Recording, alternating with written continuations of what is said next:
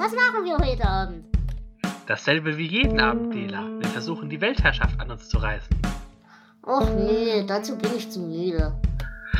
Okay, dann lass uns stattdessen über Bücher reden.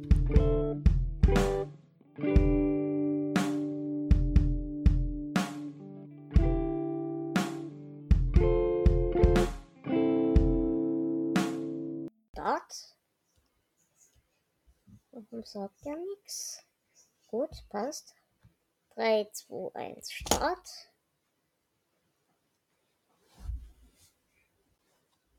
Hallo und herzlich willkommen zu einer neuen Folge Delateratur mit Flo.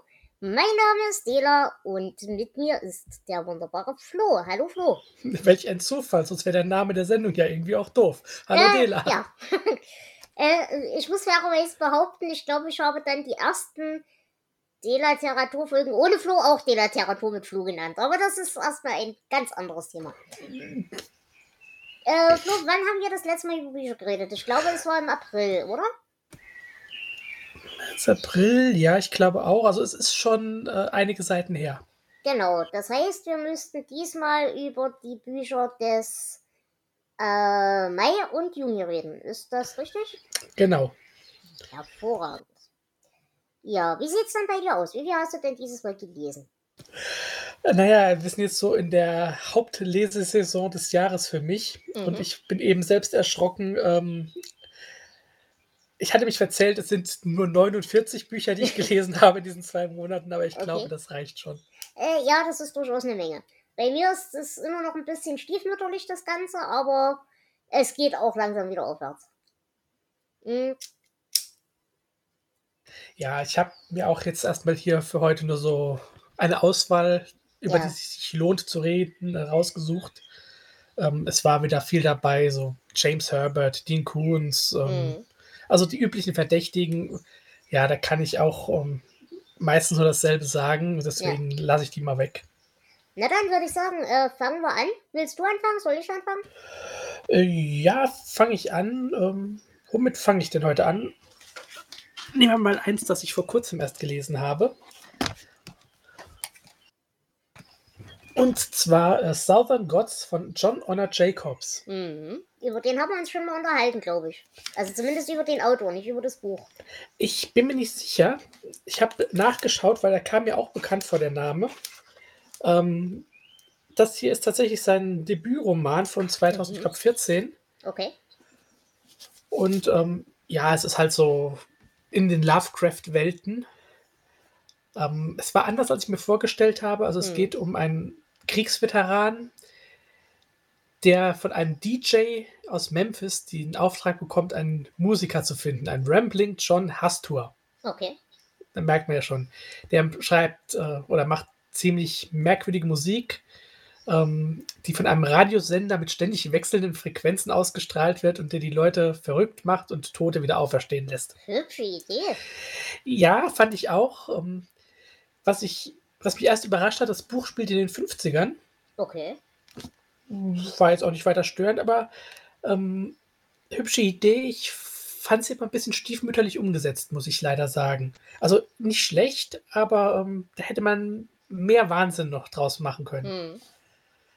Und ähm, auch die versprochene, ja, ich sag mal, diese Südstaaten-Atmosphäre Hm. äh, war nicht ganz so, wie ich sie erhofft hatte. Das liegt aber auch ähm, daran, dass Teile des Buchs, ich weiß schon nicht mehr wo, aber irgendwo in Deutschland spielen. Ja, ja das, das, das bringt mich halt auch, es, es ärgert mich immer wahnsinnig, aber das bringt mich halt leider auch immer wahnsinnig raus. Das ist Ja, ein bisschen ärgerlich. Ich habe das Buch so während der heißen Tage gelesen und gedacht, das passt jetzt genau dazu. Mhm. So eine schwüle Südstaatengeschichte und dann war es nicht das, was ich erwartet habe. Ja, das ist natürlich traurig, ja. Also unter anderen Voraussetzungen äh, will ich wahrscheinlich sagen, jo, hat mir gefallen. Mhm. So sage ich, ja, war nicht schlecht. Okay. Mhm. Naja, dann bleiben wir gleich bei hat mir gefallen und war so grundsätzlich nicht ganz schlecht. Äh, ich habe mal wieder einen Byron gelesen und für die nächsten drei Bücher, über die ich jetzt rede, bin ich mir nicht sicher, ob ich sie in der letzten Folge schon erwähnt habe, aber ich glaube nicht. Äh, denn ich habe Der Umgestaltete Missgestaltete gelesen von Byron. ihr wisst, dass ich den Menschen absolut liebe. Äh, das ist meine Art von Humor, das ist meine Art von Zynismus, das ist meine Art von allem. Ähm, es geht hier tatsächlich um einen körperlich deformierten Menschen, äh, der halt auch äh, von seiner Familie verstoßen wird und so weiter und so fort, ähm, sich dann äh, mit dem Teufel äh, ja zu einem Pakt zusammentut. Der Teufel nimmt seine Gestalt an und er kann sich dafür die äh, Gestalt irgendeiner mythischen Figur aussuchen. Und äh, sie erleben dann halt irgendwelche Abenteuer, also so große Schlachten und große Belagerungen und da wird zum Kriegsheld und so weiter und so fort. Aber es schwingt halt immer so diese, diese unterschwellige Wut mit, die bei einer Behinderung oder bei einer sichtbaren Behinderung halt mitkommt. Aufgrund dieser ganzen, ja, des ganzen Ballast, den man halt bisher erlebt hat. Auch wenn man jetzt nicht mehr diese Optik hat. Ähm, bedauerlicherweise, ich hätte damit viel Spaß gehabt, es blieb leider ein äh, Fragment, das heißt, es ist nie fertig geschrieben worden. Und das ärgert mich zutiefst. Aber ich habe sehr viel Spaß damit gehabt. Ja, klingt lustig. Um, ich gucke gerade so auf meinem Stapel, ob ich was habe, was da passen würde. Habe ich aber nicht. ähm, oder warte mal. Nee. Na, dann mache ich weiter äh, mit was ganz anderem. Mhm. Äh, mit Pillowface von Christopher Rafty. Ja. Und äh, ja, es ist ein Slasher-Film in Buchform. Wie ich aus dem äh, Vorwort lese, hat dieser Rafty wohl auch mal an einem Film mitgearbeitet, also so wirklich so eine Horror-Billig-Produktion. Ja. Und die muss ein paar äh, Verbindungen zu diesem Buch auch haben. Okay. Ähm, ich konnte sie leider noch nicht auftreiben, zumindest nicht zu Preisen, die ich zu zahlen bereit wäre. Mhm. Aber es, es geht um einen zwölfjährigen Jungen, der sehr gerne Horrorfilme mag und plötzlich in seinem Hinterhof einen schwer verletzten Mann findet, der sein Gesicht in einem Kissenbezug versteckt. Oh, hübsch. Ja, also es ist eine Freundschaft zwischen einem Jungen und einem Slasher-Killer. Ja, Und das Ganze, wie man sich vorstellt, eskaliert natürlich dann sehr blutig. natürlich. Äh, ich fand's lustig, also ähm, ist jetzt natürlich auch keine anspruchsvolle Lektüre, aber ein schöner kleiner Horrorroman für zwischendurch. Hat Spaß gemacht. Das ist hübsch. Ja, ähm, und dann habe ich gelesen, und da bin ich mir echt nicht sicher, ob ich es erwähnt hatte, Automatic Writing und Drawing von Eric Tau. Sagt dir das was? Ähm, nicht spontan. Okay, dann habe ich es vielleicht doch nicht erzählt. Ähm, hast du gesehen den Film Männer, die auf Ziegen starren? Ja. Ähm, man kann ja von diesem Film halten, was man will. Gruseligerweise ist da tatsächlich mehr dran, als man glauben möchte. Denn diese Programme in ähnlicher Form gab es zumindest tatsächlich. Ähm, dass man also versucht hat, über telekinetische und andere Kräfte eben äh, Spionage oder andere Dinge zu betreiben. Und ein Teil davon war eben auch, nein, ich falle jetzt nicht tot um. Es ist ein bisschen schade, aber ähm, war eben Automatic Writing oder Automatic Drawing. Das heißt, äh, man setzt sich hin, malt eine geschwungene Linie quasi intuitiv auf ein Blatt und äh, meditiert dann über diese Linie, teilt die in einzelne Abschnitte auf und so weiter und versucht dann darüber ähm, Rückschlüsse über ein nicht von dem Menschen, der diese Linie zieht, sondern von einem anderen Menschen vorher definierten Koordinaten. Egal ob auf diesem Planeten oder in irgendeinem Paralleluniversum oder in irgendwo einem anderen Planeten und so weiter. Und äh, der Mensch, der diese Linie interpretiert, der kann dann eben daraus assoziativ fest, äh, also herleiten, wie es dort aussieht. Das machen zum Beispiel sehr viele gern mit Atlantis und solchen Dingen oder mit irgendwelchen Marskolonien. Es ist immer sehr lustig. Auf jeden Fall habe ich mich damit tatsächlich schon, ich habe das immer mal so in Podcasts vorbeifliegen sehen, weil ich mich ja gerne mit diesem, mit diesem lustigen Schwurbelquatsch beschäftige. Nochmal, weil es lustiger Schwurbelquatsch ist, nicht weil ich daran glaube. Aber äh, ich habe halt nie so richtig die Methodik verstanden und seit ich dieses Buch gelesen habe, finde ich das Ganze noch viel witziger. Ich hatte das letztens in irgendeiner Geschichte, da hieß es Remote Viewing. Hm, genau. Das ist so, so was ähnliches, ja. Die, die, die Idee ist halt, du kannst das mit mehreren äh, Ja, also du brauchst halt einen Kanal, über den du quasi Ja. das, was du siehst, erstmal rausziehst.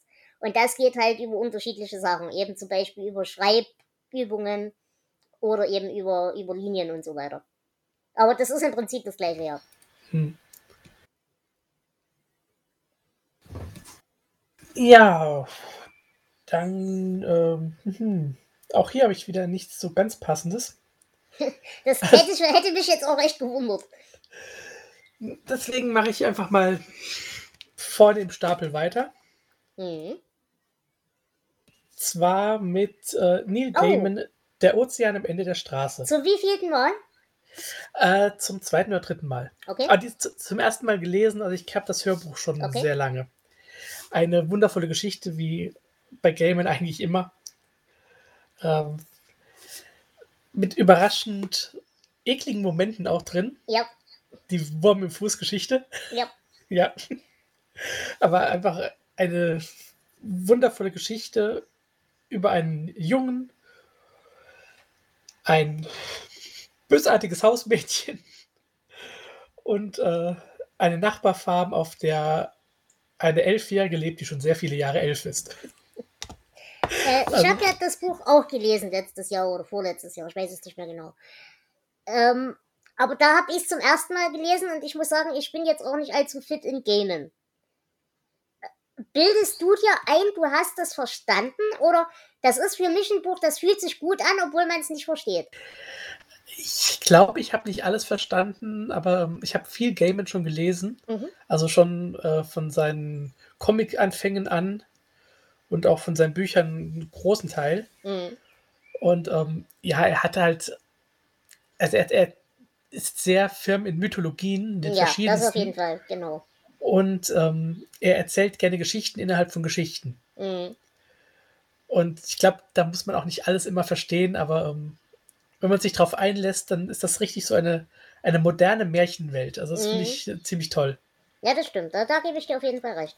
Mich hat es halt nur geärgert, weil ich dachte, irgendwo muss in diesem Buch eine Idee drin stecken, also eine metaphysische Idee, und ich finde sie nicht.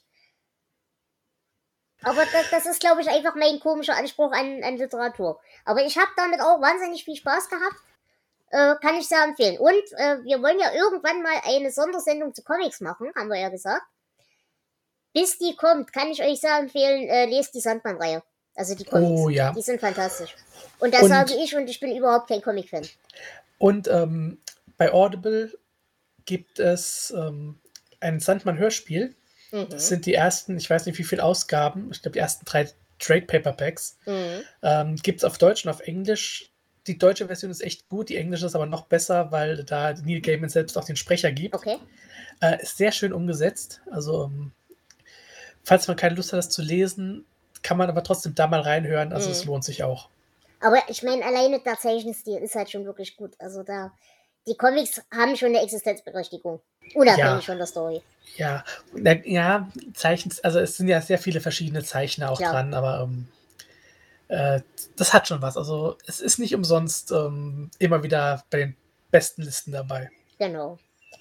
Äh, auch da, ich glaube, ich will jetzt nicht lügen, aber ich glaube, wenn ihr ein Kindle Unlimited äh, Abo habt, könnt ihr, glaube ich, zumindest einige Teile dieser, dieser Sandman-Comics lesen. Für kostenlos. Also halt im Abo kostenlos, ne? Das nur dazu. Dann mache ich weiter mit einem Hörbuch von Gavin Menzies. Ähm, natürlich habe ich mir nicht aufgeschrieben. Ach doch, 1421 heißt das Buch. Ähm, ja, bevor jetzt wieder alle schreien, ich weiß, Gavin Menzies ist wieder so ein lustiger, pseudowissenschaftlicher Atlantis-Historiker, aber deswegen lese ich ihn ja. Weil, wenn man diesen ganzen Quatsch so ein bisschen rausnimmt, lest es einfach als Abenteuerroman oder als Abenteuererzählung, dann ist es halt geil. Es geht so um äh, chinesische Seefahrer, die halt als erste Amerika entdeckt haben, dort Handel betrieben haben, äh, lustige Dinge mit Hühnern veranstaltet haben. Ähm, ja, es ist ganz putzig. Hat mir tatsächlich Spaß gemacht und es ist grandios gelesen. Also ich habe es, wie gesagt, als Hörbuch gehabt und das hat echt Spaß gemacht. Nein, ihr solltet das natürlich nicht als historische Quelle bewerben, aber wenn ihr das als Abenteuerroman lest, ist es echt geil. Ja, ich glaube, so muss man auch da rangehen, anders äh, dreht man irgendwann durch. Ja. Aber ich finde halt, man muss sich auch mit diesem Quatsch beschäftigen, weil man muss ja wenigstens wissen, worüber die Schwurbler reden, damit man im Zweifelsfall, wenn man sich denn die Mühe macht, mit denen zu diskutieren, wenigstens weiß, wovon sie sprechen. Genau, also da äh, würde ich dir jetzt nicht widersprechen. Gut, was wäre bei dir als nächstes? Äh, ich habe einen Klassiker gelesen. Mhm. Und zwar Ira Levin, Die Boys aus Brasilien. Ui, okay. Also äh, Levin ist der Autor von nur einer Aus- Handvoll Romane. Mhm. Aber, Rosemary's ähm, Baby und so? Genau, Rosemary's Baby, die Frauen von Stepford sind auch äh, von ihm. Und ähm, The Boys from Brazil, auch ein bekannter Film. Und ist auf jeden Fall äh, eine sehr interessante Story. Mhm. Also es, es geht darum, dass jemand in den 70er Jahren in Südamerika ein Treffen belauscht von Altnazis. Mhm. Und ähm, dort werden Morde vorbereitet Okay.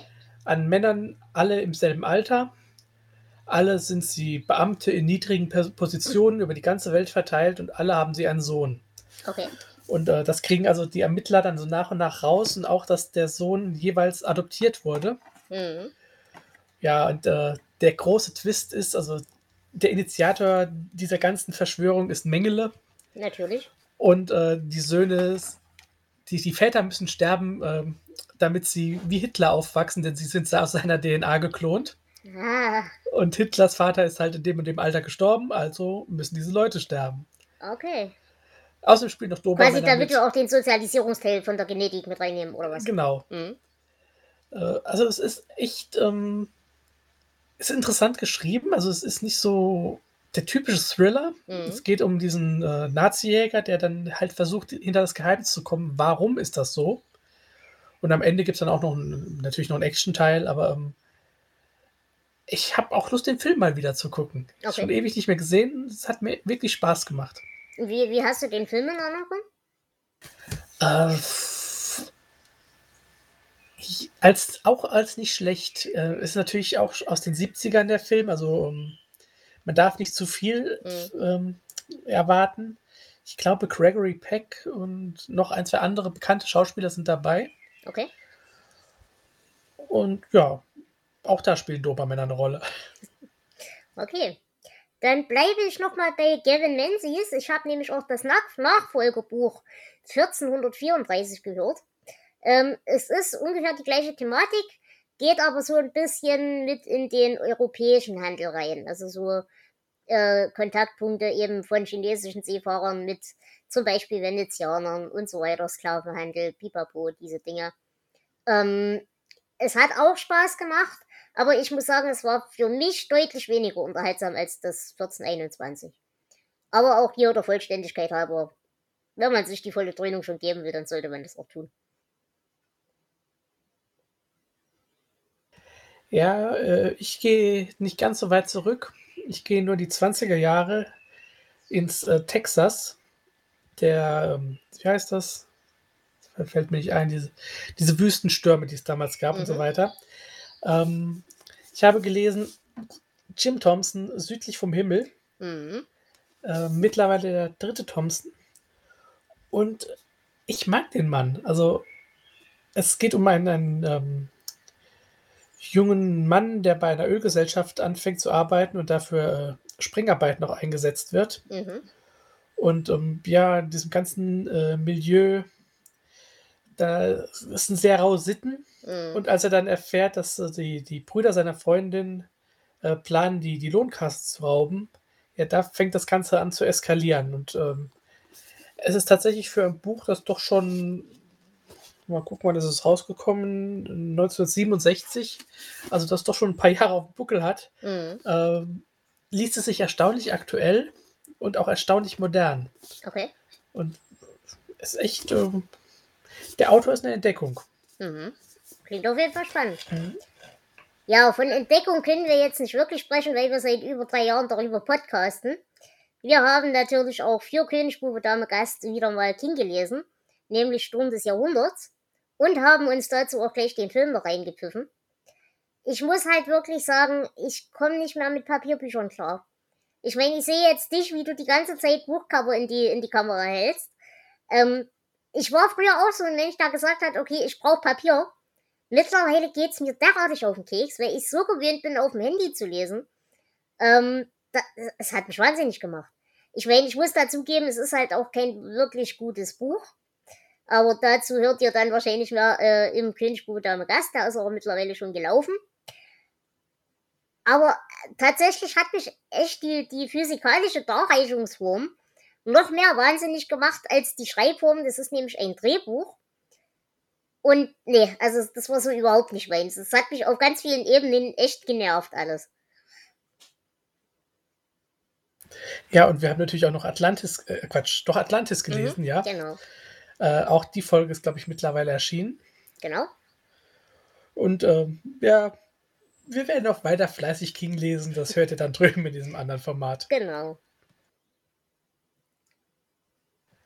So, ähm, was habe ich denn gelesen?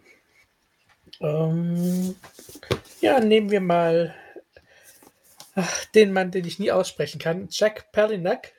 Palahniuk? Ich, Palahniuk? ich habe keine Ahnung. Ich auch das, nicht. das ist kein Smile. Ja, wie, wie fandest du es? Ich hab's noch hier liegen, ich hab's noch nicht gelesen. Also, wo wir bei Büchern sind, die merkwürdig geschrieben sind. Ja. Äh, also, man muss reinkommen. Das Buch ist nämlich als äh, Oral History geschrieben. Das heißt, mhm. es ist eine Erzählung von verschiedensten Leuten und die Erzählungen widersprechen sich zum Teil auch. Ja. Aber äh, wenn man erstmal reinkommt, ist es ziemlich lustig. Also, man lernt die Hauptfigur nur durch die Geschichten seiner äh, Freunde und Feinde kennen. Mhm. Und ähm, ich möchte auch nicht, gar nicht zu viel vorwegnehmen, weil da einige ziemlich äh, lustige Sachen dabei sind. Aber äh, man kann es auf jeden Fall mal lesen. Also der Autor äh, hat schon einige echt geile Sachen geschrieben. Das stimmt halt leider. Er hat einen sehr eigenen Humor. Also ich glaube, den muss man mögen. Wenn man den Humor nicht teilt, den wir teilen, dann wird das nichts. Aber mhm. ich bin ein wirklich riesengroßer Fan und ich bin auch tatsächlich der festen Überzeugung, Fight Club ist das schlechteste Buch, das der Mensch geschrieben hat. Und jeder findet ja. Fight Club geil. Aber ja. alle anderen sind tausendmal besser. Das finde ich auch. Also, um, ähm, das ist einer der wenigen Fälle, wo der Film tatsächlich besser ist als ja. das Buch. Aber ich habe seitdem jetzt schon einiges von ihm gelesen. Ich habe auch noch einiges von ihm auch auf meinem Stapel. Mhm. Ähm, Große Empfehlung an dieser Stelle die Kolonie. Ja, genau. Dürfte eins meiner Lieblingsbücher von ihm sein. Und äh, ich habe vergessen, weil ich das letzte Mal von ihm hatte. Das war aber auch sehr gut. Mhm. Ich komme auch nicht mehr drauf, wie es hieß. Also Peleniok ist auf jeden Fall großartig. Kann man, kann man eigentlich ja. nichts falsch machen. Er hat sehr, sehr wechselnde Stile. Also er versucht auch wirklich immer mal was anderes zu schreiben. Genau, und äh, also wie gesagt, also hier in dem Buch, wenn man erstmal reinkommt in diese Art der Erzählung, da macht es auch richtig Spaß. Ja. Gut, dann mache ich weiter mit einem weiteren Hörbuch. Die Revolutionary Genius of Plants von Stefano Mancuso. Das war ein echt putziges Hörbuch über lustige Dinge, die Pflanzen können. Äh, wusstest du zum Beispiel, dass Pflanzen sich irgendwann merken, ob eine Fallbewegung echt ist oder nur angedeutet? Nein. Das wusste ich auch nicht, fand ich cool. Ähm, und ansonsten halt noch andere so lustige Sachen, also meinetwegen äh, Pflanzen, die eben durch verschiedene Stoffe oder Pilze oder andere Hilfsmittel Menschen und Tiere zu ihren Zwecken manipulieren können. Oh, aber eben so Kleinigkeiten, die man, die man so noch gar nicht wusste.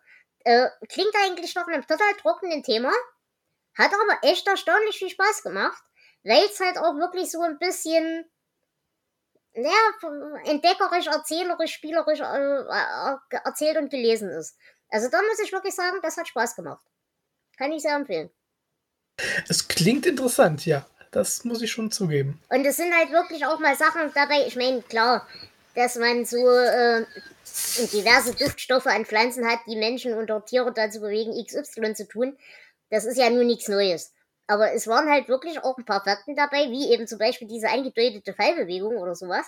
Das fand ich echt cool und davon habe ich auch noch nie gehört. Also das hat schon auch einen Informationsgehalt, den man sonst nicht hat. Mhm. Nee, klingt so, ja. Ja, und bei Pflanzen und Tieren, also ich bin ja äh, mehr der Tiermensch. Mhm. Ja, kommt drauf an. Manches Gemüse ist auch ganz gut. Auf jeden Fall sind wir keine Menschenmenschen. Nein. Aber ich habe äh, ja mein Eichhörnchen angefüttert und das frisst mhm. mir schon fast aus der Hand. Und äh, passend dazu habe ich dieses Buch gelesen. Ja. Äh, Flora und Ulysses, die fabelhaften Abenteuer. Ja. Es war ein Geschenk von einem ganz großartigen Menschen, der heute am Tag der Aufnahme auch Geburtstag hat. Hallo. Ich weiß nicht, ob wir dich namentlich nennen dürfen, aber ich gratuliere nochmal. Sie hört eh nicht zu. ähm, ja, es geht um ein Mädchen namens Flora, die äh, ziemlich zynisch ist mhm. und die sieht, wie äh, draußen ein Eichhörnchen von einem Staubsauger verschluckt wird. Ey, gemein. Äh, das Eichhörnchen kommt wieder raus und hat daraufhin Superkräfte. Voll gut. Also es kann fliegen, es schreibt auf der Schreibmaschine Gedichte, es mag Gedichte mhm. und es isst gerne. Das ist eine sehr lustige Geschichte mit sehr skurrilen Charakteren und ähm, auch schön gemacht. Und es sind nämlich teilweise, also nicht nur Illustrationen, mhm. sondern ganze äh, Comic-Seiten drin. Cool. So habe ich das auch noch nicht äh, gesehen. Es hat echt Spaß gemacht. Natürlich finde ich jetzt auf die Schnelle keine da. Ähm, also teilweise gehen die Kapitel, geht der Text direkt ins äh, Comic ja. über. Das ist cool. Und das fand ich auch richtig äh, klasse gemacht. Mhm. Das ist ein sehr lustiges Buch, hat mir sehr viel Spaß gemacht und ist, glaube ich, auch jetzt verfilmt worden. Den Film kenne ich aber noch nicht. Okay, klingt auf jeden Fall interessant. Würdest du sagen, das ist, also du, du sagtest ja, sie ist so ein bisschen zynisch. Ähm, kann man das einem Kind in die Hand drücken oder ist das eher für ja. Leute wie uns? Nein, das ist schon äh, für ein junges Publikum geschrieben. Ja, okay. Voll gut. Ich mag Eichhörnchen. Gut, bei mir geht's weiter wieder mit einem Hörbuch The Planets von Andrew Cohen. Und da muss ich sagen, das war halt schönster Wissenschaftspathos. Richtig schön, gut geglückte Wissenschaftskommunikation. Echt gut gelesen und wirklich informativ. Es geht halt so, geht halt so um Sachen wie die, die, die Größenverhältnisse unter der unterschiedlichen Planeten, ähm, die physikalischen Begebenheiten, die dort so existieren und so weiter. Und ich muss halt dazu sagen, ich war jetzt nie der Space-Mensch. Also ich war jetzt auch für Astronomie äh, nie zu begeistern in der Schule und solche Sachen. Und habe deswegen auch ein Grundwissen, aber kein allzu berühmtes. Und ich glaube, wenn man da noch nicht ganz tief in dem Thema drinsteckt, kann man mit dem Hörbuch echt Spaß haben. Es ist natürlich wie immer englischsprachig, weil alle meine äh, Hörbücher sind englischsprachig. Aber ich glaube, wenn man das als deutsche Version irgendwo kriegt, ist das sicherlich auch für Kinder ganz, ganz, ganz gut kompatibel. Es ist aber eben nicht auf lächerlich einfach gemacht, sondern es spricht eben wirklich von dieser Eminenz, die diese Planeten haben, über diesen ganzen Pathos, über die ganze Bedeutsamkeit, die da so mitschwingt, über die Kleinheit der Menschheit in diesem gesamten Kontext. Also es ist schon, wenn man so ein bisschen einen Hang zum Pathos hat, ist das ein fantastisches Buch. Hat mir wirklich Spaß gemacht.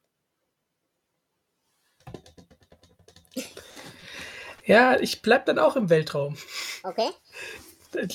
Und zwar habe ich gelesen äh, Binti mhm. von Nedi Okorafor. Mhm. Ich habe lauter Autoren, die ich nicht wirklich aussprechen kann. Ähm, es ist eine Sammlung von drei Novellen. Äh, Allein, Heimat und Nachtmaskerade. Mhm. Und es ähm, geht um eine junge Afrikanerin, Binti, vom Stamme der Himba, die als erste äh, ihres Volkes jemals an der galaktischen Omosa-Universität angenommen mhm. wird. Und ähm, naja, die Galaxie, die liegt im Krieg mit äh, den Medusen, also so mhm. einer bösartigen außerirdischen Rasse. Und äh, auf dem Weg zu dieser Universität hat sie schon eine Begegnung und die führt dann halt ähm, zu ja, zu sehr interessanten Geschichten. Der zwei, also die erste Novelle ist so ein guter Einstieg, aber in der zweiten und vor allem der dritten wird dann diese afrikanische ähm, Mythologie mit dieser Science-Fiction-Handlung verwoben. Mhm. Und ich, es ist mal etwas ganz anderes und ich finde es richtig gut. Es ist das zweite Buch dieser Autorin, das ich gelesen habe. Mhm. Und ähm, definitiv nicht das letzte. Okay. Klingt auf jeden Fall spannend und ist Mhm. halt mal was anderes. Ja. Und ähm, die Cover sind cool. Mhm, stimmt. Ja, klingt gut. Ich habe außerdem gehört A History in the World, äh, A History of the World in Six Classes von Tom Standage. Ein wirklich großartig gelesenes Sachbuch über die Getränke, die unsere Zivilisation und Geschichte formten. Äh, es ist echt mal ein komplett anderer Ansatz, der mir aber wahnsinnig viel Spaß gemacht hat. Ich habe ja schon mal über dieses Buch geredet, wo es um Hefen ging. Kannst du dich daran erinnern? Ja. Und ungefähr so in der Art ist auch dieses Buch. Es geht halt, also man fängt halt wirklich an mit den Getränken der Menschheit, also angefangen bei Wein und bei Bier und so weiter. Ähm, geht dann weiter quasi wie zum Beispiel so ähm, Agrikulturen und so weiter sich an Brauerei äh, Notwendigkeiten angepasst haben und so weiter. Und was das halt auch bedeutet hat für die Mobilität von Menschen und so weiter und so fort. Für die Ernährungsgrundlagen, für die Probleme, die das Ganze macht. Ähm, geht dann weiter über die Entwicklung zu Weinbränden, also wie man dann auf die Idee kam, Schnaps zu destillieren. Ähm, geht dann aber auch ganz normal weiter mit so harmlos, harmlosen Sachen wie Cola zum Beispiel. Und äh, das zum Beispiel der, also da kommt dann der ganze Kolonialhandel mit rein. Mit Zuckerrohr und so weiter und so fort.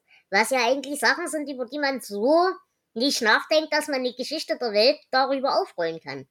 Also ich fand den, den Ansatz echt spannend. Es ist teilweise ein bisschen langatmig, aber es hat echt Spaß gemacht, auf jeden Fall. Der Ansatz ist cool. Also ich, ich mag ja so Sachen, die sich irgendeinen Punkt aussuchen und daraus dann äh, so die Weltgeschichte erklären wollen. Mhm. Ähm, das ist eine coole Idee. Ja, ich äh, bleibe bei ähm, Weinbrand. Also es wird zumindest geweint und es brennt auch. Ein Blick in die Hölle, Buch Nummer 6 von Mhm. Wade H. Garrett. Äh, wieder ein Buch der Extremreihe. Also ich wiederhole die Warnung äh, Yep. wie jedes Mal. Lest das nur, wenn ihr wisst, worauf ihr euch einlasst. Yep. Ähm, ich mag hier diese Ein Blick in die Hölle-Reihe sehr gerne. Die ist komplett krank. Mhm. Also, es ist wie, wie Saw hoch 3. Okay. Ähm, Was gut ist, weil ich so immer langweilig fand. ja, es ist also. Die Beschreibungen sind sehr drastisch. Es ist äh, sehr widerlich, aber gleichzeitig so vollgepumpt mit schwarzem Humor. Mhm. ähm, dass es wieder Spaß macht. Ja, es geht wie die anderen Bücher auch um einen Psychopathen, ähm, der Verbrecher ja, gefangen nimmt und zu Tode foltert. Voll gut. Ja, das Übliche halt. Ähm. Diesmal hat er Gehilfen. Ah, okay. Ich wollte schon sagen, wir haben diesmal echt wenig Horror drin, weil ich habe nämlich diesen, diesen Monat überhaupt nichts Horror-Literaturmäßiges. Zumindest nicht so richtig Horror, aber dazu kommen wir gleich. Ähm, aber es hat für diese Extrem-Horror-Geschichten, ich habe ja oft mal das Problem, dass die mir so ein bisschen lächerlich sind. Aber wenn Mhm. du sagst, der schwarze Humor ist gut genug drin, dass es sich nicht ganz so ernst nimmt, dann glaube ich, kann man das schon wieder lesen, oder? Ja, ja, doch. Okay. Also, ähm, es ist natürlich alles over the top. Ja. Äh, aber allein der Einfallsreichtum, wie man Leute äh, quälen kann, ist großartig. Ja, Bücher für Misanthropen. Gut, ähm, ich habe gehört außerdem von Edwin Newman, Exploring und Mapmaking. Ähm, war thematisch durchaus interessant. Es geht also eben wirklich um Vermessung und äh, ja, Kartografierung der Welt. Es ist halt leider sehr eurozentrisch. Das, das stört mich ein bisschen, weil er erwähnt zwar immer, dass äh, ganz viele von diesen Karten eben also von den ursprünglichen Karten, die da waren, eigentlich zum Beispiel aus asiatischen Beständen sind. Aber es wird nie über diese asiatischen Bestände geredet. Es wird auch nie darüber geredet, welche asiatischen Menschen da irgendwelche Leistungen äh, für die Menschheit vollbracht haben.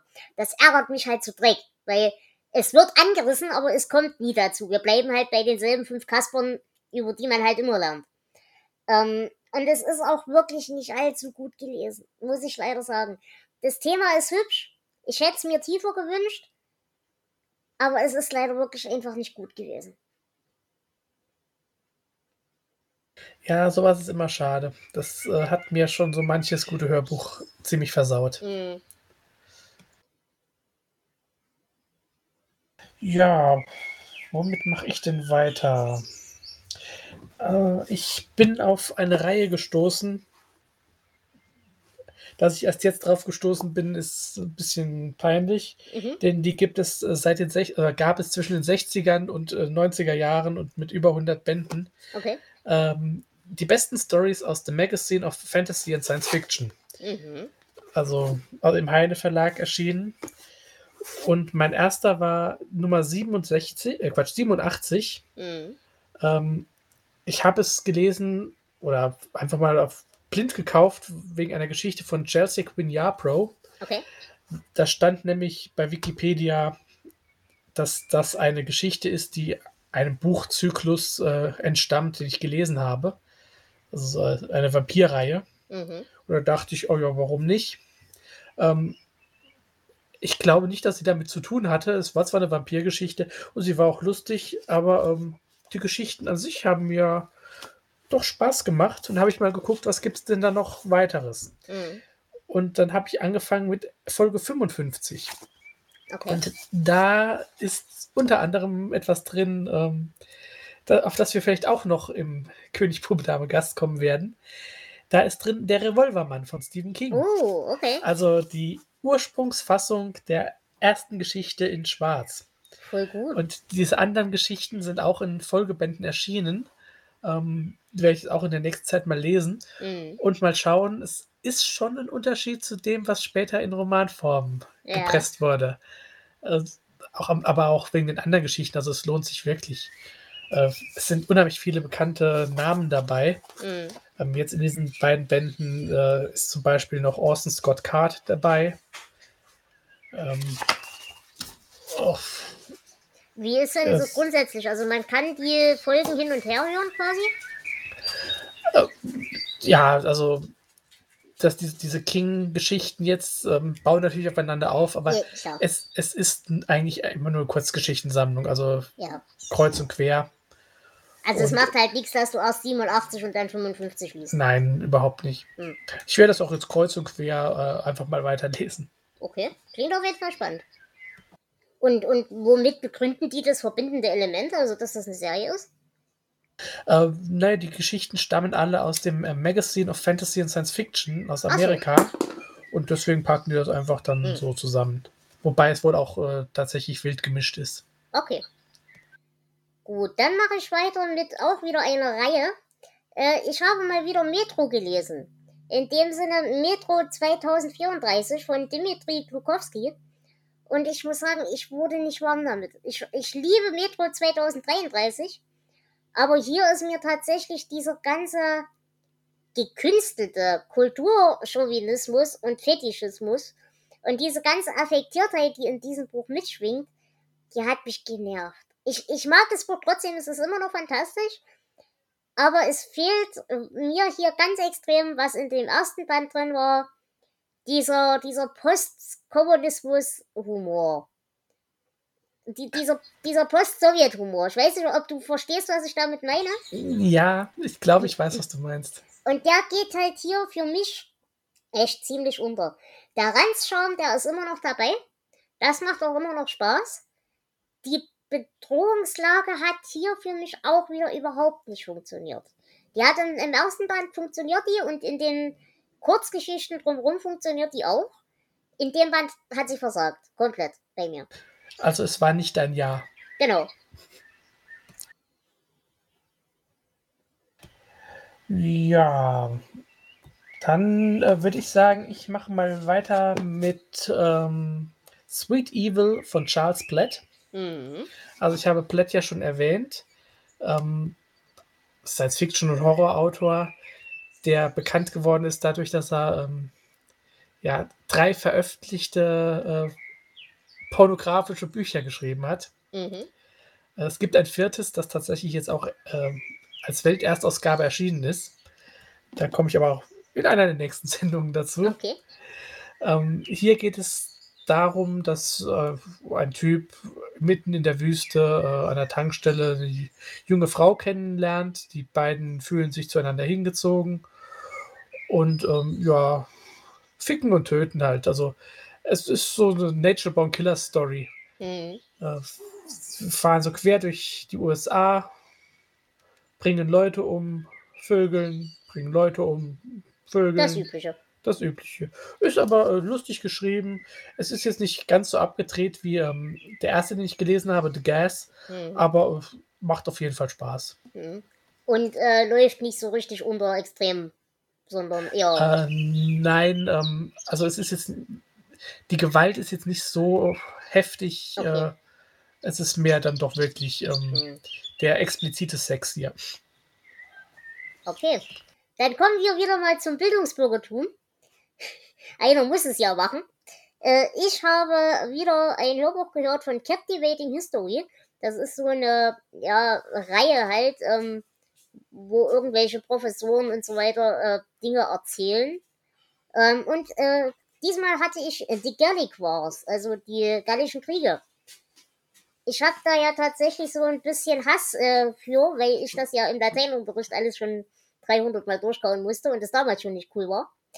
Aber ich muss sagen, es ist ein hübsches Sachbuch, wenn man sich damit überhaupt nicht äh, beschäftigt hat in seinem Leben. Man sollte davon zumindest mal was gehört haben. Es ist halt eine echt oberflächliche Einführung. Das Hörbuch ist auch nicht lange, ich glaube, es sind zwei oder drei Stunden. Aber wie gesagt, für einen Einstieg, wenn man damit sich überhaupt noch nicht be beschäftigt hat, ist es gar nicht schlecht gewesen. Und es ist auch erträglich erzählt.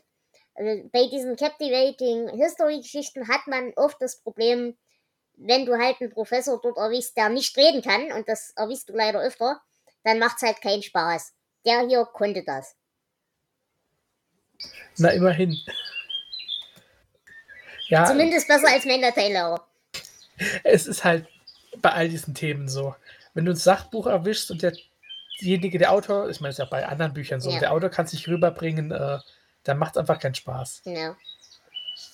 Ja, aber vor allem, es ist nicht mal der Autor das Problem oft, sondern gerade bei diesen äh, Hörbüchern hast du halt meistens noch einen anderen Sprecher, der es vorliest.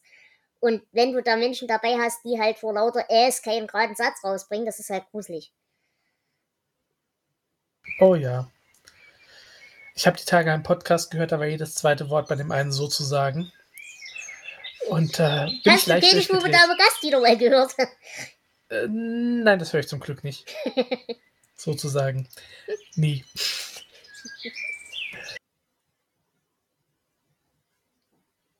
Ich habe ähm, mich auch wieder in das Action-Genre begeben. Ich habe äh, Shooter gelesen von Stephen Hunter. Mhm. Ähm, der erste Band der Bob Swagger-Reihe. Okay. Und bekannt aus dem Film mit, wem ist der Film eigentlich? Ach, Mark Wahlberg, genau. Mhm oder der Fernsehserie. Es ist also zweimal schon verfilmt worden, dieses Buch. Äh, es geht um einen Vietnam-Veteran, einen äh, Scharfschützen, der ähm, zu einem, also es geht um einen Auftritt des Präsidenten und er wird hinzugeholt, dann, weil er sich mit sowas auskennt, mhm. denn es wird ein Anschlag vermutet. Und ähm, es gibt dann einen Anschlag, aber nicht auf den Präsidenten, sondern auf einen Bischof, der da mit dem ihm auf der Bühne ist. Mhm. Und das Ganze wird diesem Bob Swagger in die Schuhe geschoben. Okay. Und er ähm, ja, geht dann los und äh, muss seine Unschuld beweisen. Und ein abtrünniger FBI-Agent und die äh, Witwe eines alten Freundes sind so die einzigen Leute, die ihm helfen können, während so die ganze Nation auf ihn Jagd macht. Okay. Es ist ein richtig guter Roman. Mhm. Gute Action-Story und äh, man erfährt einiges äh, darüber, was man beachten muss, wenn man Scharfschütze werden will. das klingt auf jeden Fall nicht schlecht. Ja, ich habe auch äh, schon einige Folgebände hier. Werde ich auch weitermachen. Mhm. Ja, wir hatten ja schon erwähnt, über Atlantis haben wir im Königsbuch Dame Gast auch schon gesprochen. Wie gesagt, die Folge ist online. Ich persönlich mag das Buch. Flo mochte es, glaube ich, auch ganz gern. Ähm, also, wenn ihr da hören wollt, hört euch die entsprechende Folge an. So, ich habe jetzt dann noch zwei. Nur noch zwei. Dann würde ich sagen. Äh... Nein, stimmt nicht drei, Entschuldigung. Ah, dann passt's. Ja, gut. Ansonsten hätte ich nämlich eben ein Double Feature gemacht. Mhm. Aber ähm, dann mache ich jetzt mit dem zweiten Action-Buch weiter. Ja. Ähm, Transfer of Power, der Angriff von Vince Flynn. Mhm. Ähm, das ist der Typ, der ähm, American Assassin geschrieben hat. Mhm. Beziehungsweise das hier ist eigentlich das, der, das erste Buch der Reihe. American Assassin ist zwar die Vorgeschichte, die hat er aber erst später geschrieben. Äh, verfilmt, glaube ich, mit Tom Cruise. Weiß ich Okay. nicht. Ähm, also es geht um einen ähm, Antiterrorkämpfer, Mitch Rapp, Mhm. der in der Herkunftsgeschichte ähm, stirbt seine Verlobte beim Lockerbie-Anschlag und er Mhm. geht dann zum Militär und wird rekrutiert. Und in dieser Geschichte ähm, er schnappt seine Einheit einen Terroristen. Au. ähm, ja, und sie erfahren, dass ein Angriff aufs Weiße Haus kurz bevorsteht. Mhm. Und noch während sie warnen, äh, geht dieser Angriff los. Der Präsident kann in seinen Bunker fliehen, aber die Terroristen nehmen Geiseln und Ja. haben auch einen Safeknacker dabei. Und äh, also wird dieser Mitch Rapp äh, eingeschleust, zusammen mit noch jemandem, und sie versuchen halt von innen heraus zu verhindern, ja, dass der Präsident geschnappt wird Mhm. und äh, versuchen die Geiseln zu befreien. Und das ähm, Ganze spitzt sich dann am Ende doch gehörig zu. Äh, Klingt jetzt nicht nach meiner Art Buch, aber es klingt ganz lustig. Es ist so eine ganz klassische Action-Geschichte. Ähm, es ist von 99. Das war eine Zeit, in der man Rette den Präsidenten-Geschichten noch Ja, machen konnte. Das, das ist seit stimmt. Trump natürlich total verbrannt. Aber äh, es, es liest sich sehr schnell. Also es, es ist ein dicker Wälzer, oh ja, doch. aber ähm, macht schon Spaß. Ja, das klingt auf jeden Fall nicht schlecht. Ähm, dann mache ich mit meinem letzten Hörbuch weiter. Paper, Paging Through History von Mark Kulanski. Und ähm, da bleiben wir wieder dabei. Ähm, lustige, kreative Ansätze, an denen wird die Weltgeschichte herleiten. Ähm, es geht hier tatsächlich um Papier, die Erfindung von Papier und das Schreiben von Geschichte, aber eben auch um unterschiedliche ja, Überlieferungsformen. Also es geht los bei, bei Oral History, es geht dann weiter mit ja, Tontabletts, es geht weiter mit äh, in Bronze gehauenen Dingen. Ähm, aber vor allem, und das fand ich ganz lustig, eben auch mit dem, ja, mit dem Thema Innovation und wie man damit umgeht oder wie die Gesellschaft damit umgeht. Also eben zum Beispiel, wie die Leute plötzlich sich beschwert haben, ja, was soll denn das? Wir machen jetzt hier lustiges Papier, wir haben doch jahrelang auf Baumrinde geschrieben, was soll die Scheiße, was will ich damit? Und das haben wir schon immer so gemacht. ja, genau. Und das, nochmal. das, das finde ich halt wirklich klasse. Auch das Buch leider stellenweise ein bisschen langatmig. Hätte an einigen Stellen gekürzt werden können. Aber grundsätzlich ziemlich cool gelesen und war auch echt unterhaltsam. Ja, glaube ich. Ja, ich bin ja hier bei meinem Papier auch immer. Ähm, ich bin froh, dass ich nicht auf Baumrinde lesen muss. ja, ähm, bum, bum, bum, womit mache ich weiter? Ach, mache ich auch mal mit einem Sachbuch weiter. Mhm. Äh, Slime, Deutschland Oh muss ja. sterben, von Daniel Reiser. Mhm. Also es ist äh, die Geschichte der Punkband Slime Yep. mit äh, lustigen Anekdoten. Ähm, unter anderem wusste ich nicht, dass das Lied ähm. Bullenschweine erst seit 2000, ich glaube seit 2012 auf dem Index steht. Das äh, war vorher gar nicht verboten. Und da gibt es dann lustige Geschichten, äh, zum Beispiel von dem, der den Vertrieb macht, Mhm. dass plötzlich die Polizei bei ihm geklingelt hat und die zwei CDs, die er noch da hatte, beschlagnahmt hat. Und ein junger Polizist mit Ohrringen guckt ihn an und sagt, ich weiß auch nicht, was das soll, ich habe das Album auch daheim. also fand ich sehr schöne Sachen. Ähm, ist auch interessant, so zu lesen, was aus den Leuten geworden ist. Ja. Es endete leider schon vor dem letzten Album, Mhm. ähm, das ja jetzt letztes Jahr, ich glaube letztes Jahr oder vor zwei Jahren rausgekommen ist. Ähm, also man hätte die Geschichte, noch- könnte man könnte sie noch weiterschreiben. Das wäre vielleicht auch nicht uninteressant. Klingt auf jeden Fall spannend. Das sind Sachen, die, Ja. die sind für mich auch durchaus nicht uninteressant, ja. Weil das so Geschichte ist, die man, äh, sozusagen, ja, Ja. die man nicht in Büchern liest, aber ich habe sie ja im Buch gelesen. Also, Gut. Ähm, ja, Geschichte, die man miterleben muss, Ich habe wieder mal ein Buch der Gebrüder Moped gelesen. Äh, ihr erinnert euch vielleicht letztes Jahr oder vorletztes Jahr habe ich gelesen, ähm, heute gehört uns Österreich und morgen die ganze Scheibe. Da habe ich ja sehr viel Spaß dran gehabt. Äh, diesmal habe ich gelesen, äh, was macht der Kanzler eigentlich beruflich?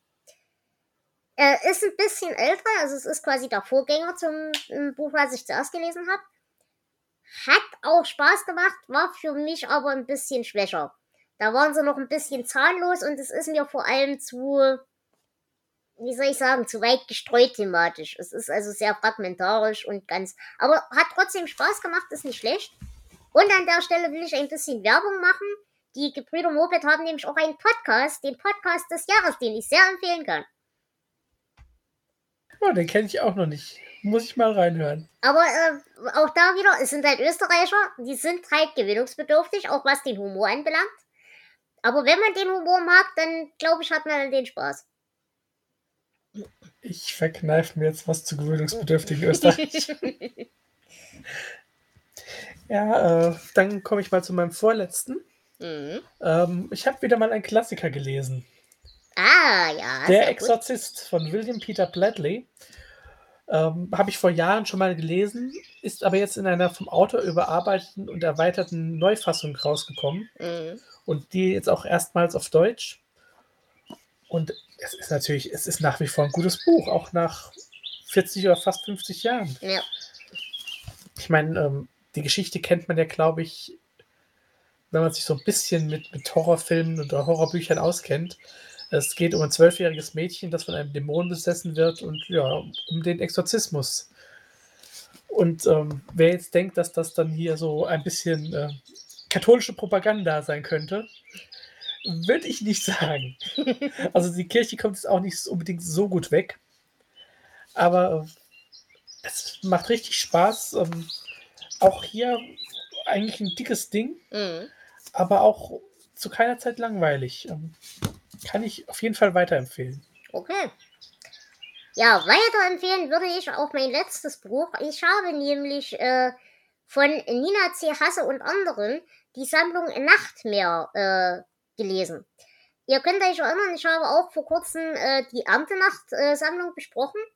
Da ging es eben um ja, Horrorgeschichten und Fantasiegeschichten zu Erntethematik. Ähm, das wurde damals, glaube ich, als ähm, ja so ein bisschen Charity-Aktion gestartet für Wildbienen. Das heißt, die Einnahmen äh, gingen an, an Wildbienenschutzgedönsvereine. Äh, und daran hatte ich ja an der Erntenacht sehr viel Spaß. Da war zwar auch einiger Blödsinn dabei, aber im Großen und Ganzen habe ich ja an der Sammlung echt meinen Spaß gehabt. Und äh, die Nachtmeersammlung ist halt jetzt quasi das Pendant dazu, allerdings mit Meeresthematik, also Schifffahrt, äh, Seeungeheuer, Geisterschiffe, Piratenschätze, dieser Quatsch. Ist nicht ganz so meine Thematik, weil ich halt einfach kein maritimer Mensch bin. Ähm, hat trotzdem echt viel Spaß gemacht. Die Gedichte, es tut mir leid, es sind Gedichte drin, ich hasse Gedichte. Ich komme mit Lyrik einfach nicht klar. Was lustig ist, wenn ich sage, ich habe den Monat angefangen mit Byron. Aber das ist erstmal was ganz anderes. Das ist Dramatik, das ist schon wieder okay. Aber ich mag keine Gedichte, aber es sind recht wenige.